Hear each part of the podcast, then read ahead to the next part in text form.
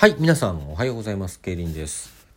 今日はあの、まあ、雑談といえば雑談、考え事といえば考え事、そんな話をしてまいりますけども、あの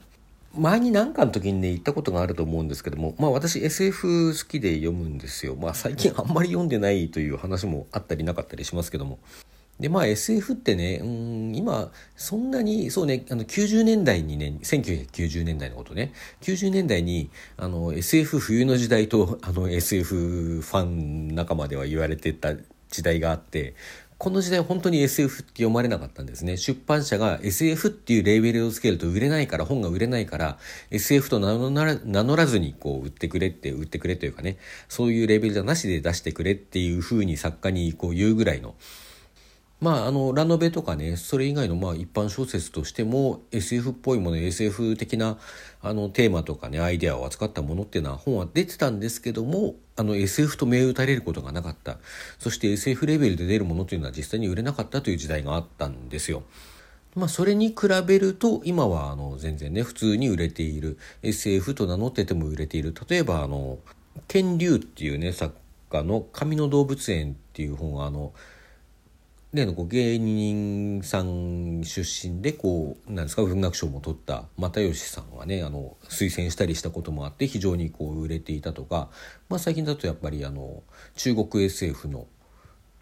三体っていうのがね結構分厚い単行本なんですけども単行本で日本で出てるの全5冊、まあ、全3巻5冊。あの第1巻は1冊で、えー、2巻3巻は両方上下巻で出てるっていうね。私まだ途中までしか読んでないんですけども、まあ、これが非常にあの話題になって売れたっていうことがあったりしてね、まあ、SF と銘打ってても売れる時代だしまあ、普通に何て言うんですかね SF っていうものも世の中にあるっていう状態、まあ、逆に言うと普通にあるけれどもまあ、読まない人は読まない。まあ何でもそうですよね。ミステリーもそうだし、純文学でも読まない人は読まない。恋愛もの読まない人もいるし、まあいろんなあの好みっていうのはありますから、まあそれは別に普通のことなんですけども、まあそういうね、あの普通の存在として SF ってものがあるのが今の現代の状態かなと思います。でまあだからそういう風になってくるとさまあ私なんかが例えばそうねあの読まない本っていうと絶対に読まない本っていうと例えば自己啓発本とかビジネス本とかですかね、まあ、その程度の本って読まないので読まないなりになんかさ勝手なイメージっていうのを持っている部分ってあるわけですよ。まあなんか自己啓発本ってこんな感じなんでしょうビジネス本ってこんな感じなんでしょうみたいな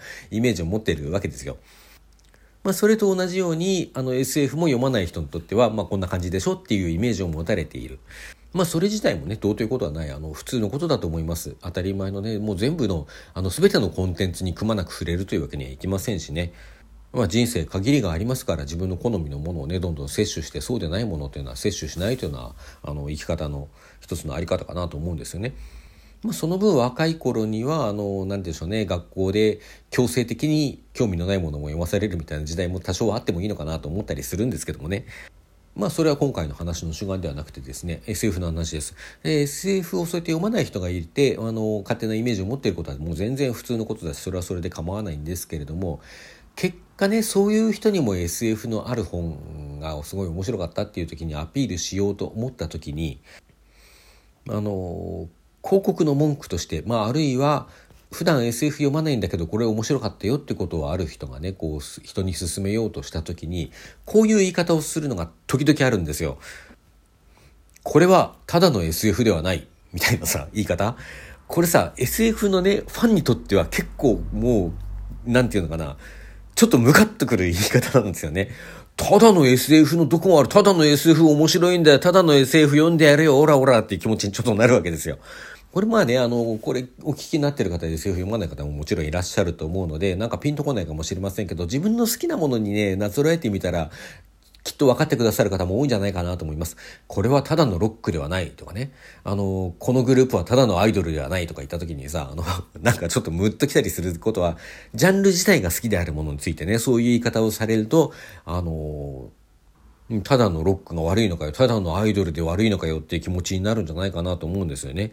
まあそうじゃなくて気にならないという方もいらっしゃるかなと思います。まあそれはそれでね、あの、そういう寛容さというのは素晴らしいことだと私は思いますけどね。まあただちょっとこうカチンと来てしまう人もきっといるだろうと。まあ私なんかはカチンと来てしまう方なんですね。でまあそんな経験をまあ SF というのはそういう私も90年代のその冬の時代というのも通り抜けてきてますし、周りに SF 読みっていうのがあんまりいないようなね、あの、世代というのも通り過ぎてきましたのでね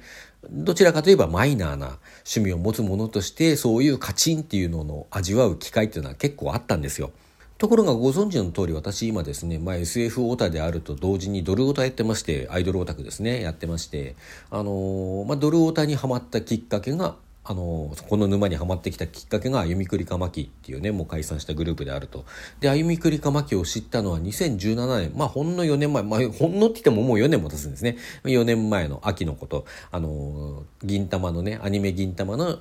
エンディングテーマを歌ったことでなんだこれかっこいいなと思って歩みくりかまきを聴き始めてまあ最初は歩みくりかまきだけで聴いてたんだけどもだんだんこう周辺のねアイドルなんかにも興味を持ち始めて今やまあドルオタと言っても過言ではないんではないかなというような状態にいるわけです。まあ自分の人生に4年っていうのは長いと感じる方もいらっしゃるかもしれないけども自分の私自身の人生の一部としてはまあそんなに長い時間ではないドルオタ歴というのはそんなに長い方ではないとあのいうのが自分の実感です。まあだから私なんか新参者ですよまだまだでございますよっていうねまあそういう感じなんですね。おたげとか私できないしねちょっとなんかためらいがあって。あのディスってるじゃないですよ。あのああいうのできるのすごいなんていうかある種の憧れの目で見てるようなところもあるんですけども、まあ、それはさておきですね。そういうアイドルにこうアイドルの、まあ、アイドルオタクと言われる人間になってまだ日が浅い私にとってそのアイドルをこう好きなアイドル特に、まあ、今で言うとレオ・ワンダーとかねまなみのりさとかですけどもそういう好きなアイドルを特におすすめしたいという時にすごくこうなんていうかあの悩ましいことがあります。悩ましいことっていうかね、あの、自分で言葉を選ぶにあたって、うって詰まっちゃうことがあるんですよ。あの、ついついね、そういう、まあ SF の時にはね、自分でこう、他の人が言うのを聞いてカチンと来ていたような、あの、まあ、あゆみくりかまきなんていうのは、すごくこう、パンクな曲を歌っていたりとかいうところがあって、まあ今ロック系のアイドルって珍しくもないんですけどね、あの、レオアンダなんかもそのうちに入ると思いますしね、あの、有名どころでは BiSH なんてのもいるしね。まあ、ただ私がそのアイドルを聴き始めた時にあゆみくりかまきっていうのは私のイメージの中にあったアイドルというものとはちょっと大きく違ったわけです。で、その時にあゆみくりかまきを進めようとして、これはただのアイドルではない、ただのアイドルソングではないなんていう言い方をね、ついしてしまいそうになる。えー、したことがひょっとしたらあったかもしれないくらいのね、あんまり覚えてはいないけど、まあ、そういう感覚にこう、囚われて、今でもそういう言い回しを使いたくなることが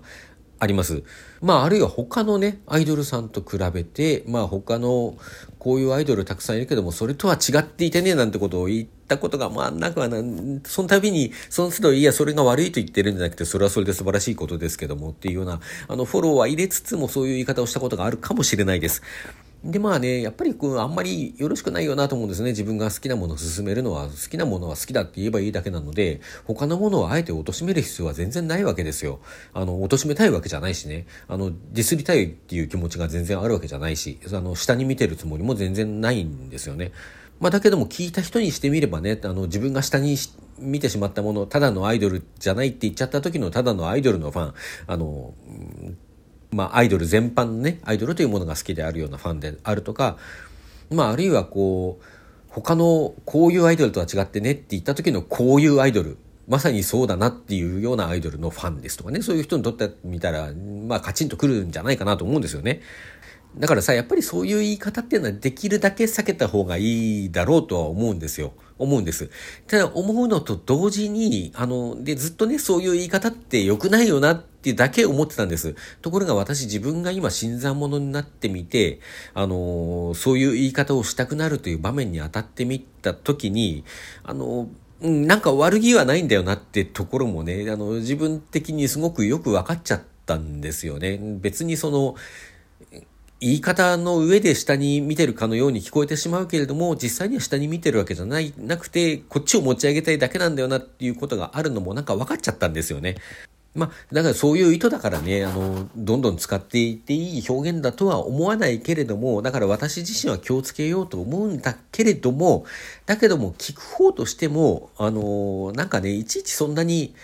ムッとしたりカチンときたりする必要もないのかな。少しそこはなんか寛容に捉えてああ要するにこう好きなものを持ち上げたいんだなという気持ちになって聞いてもいいのかなっていうふうに最近ちょっと思うようになりました。まあ大人になったというか丸くなったということなんでしょうかね。自分で大人になったなんていうのもなんですけどね。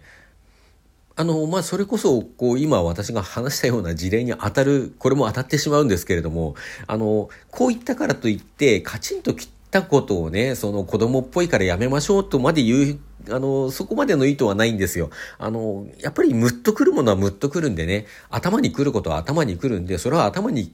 来たこと自体が悪いってことは絶対ないはずなんですよね。まあ、ただそれがね、あの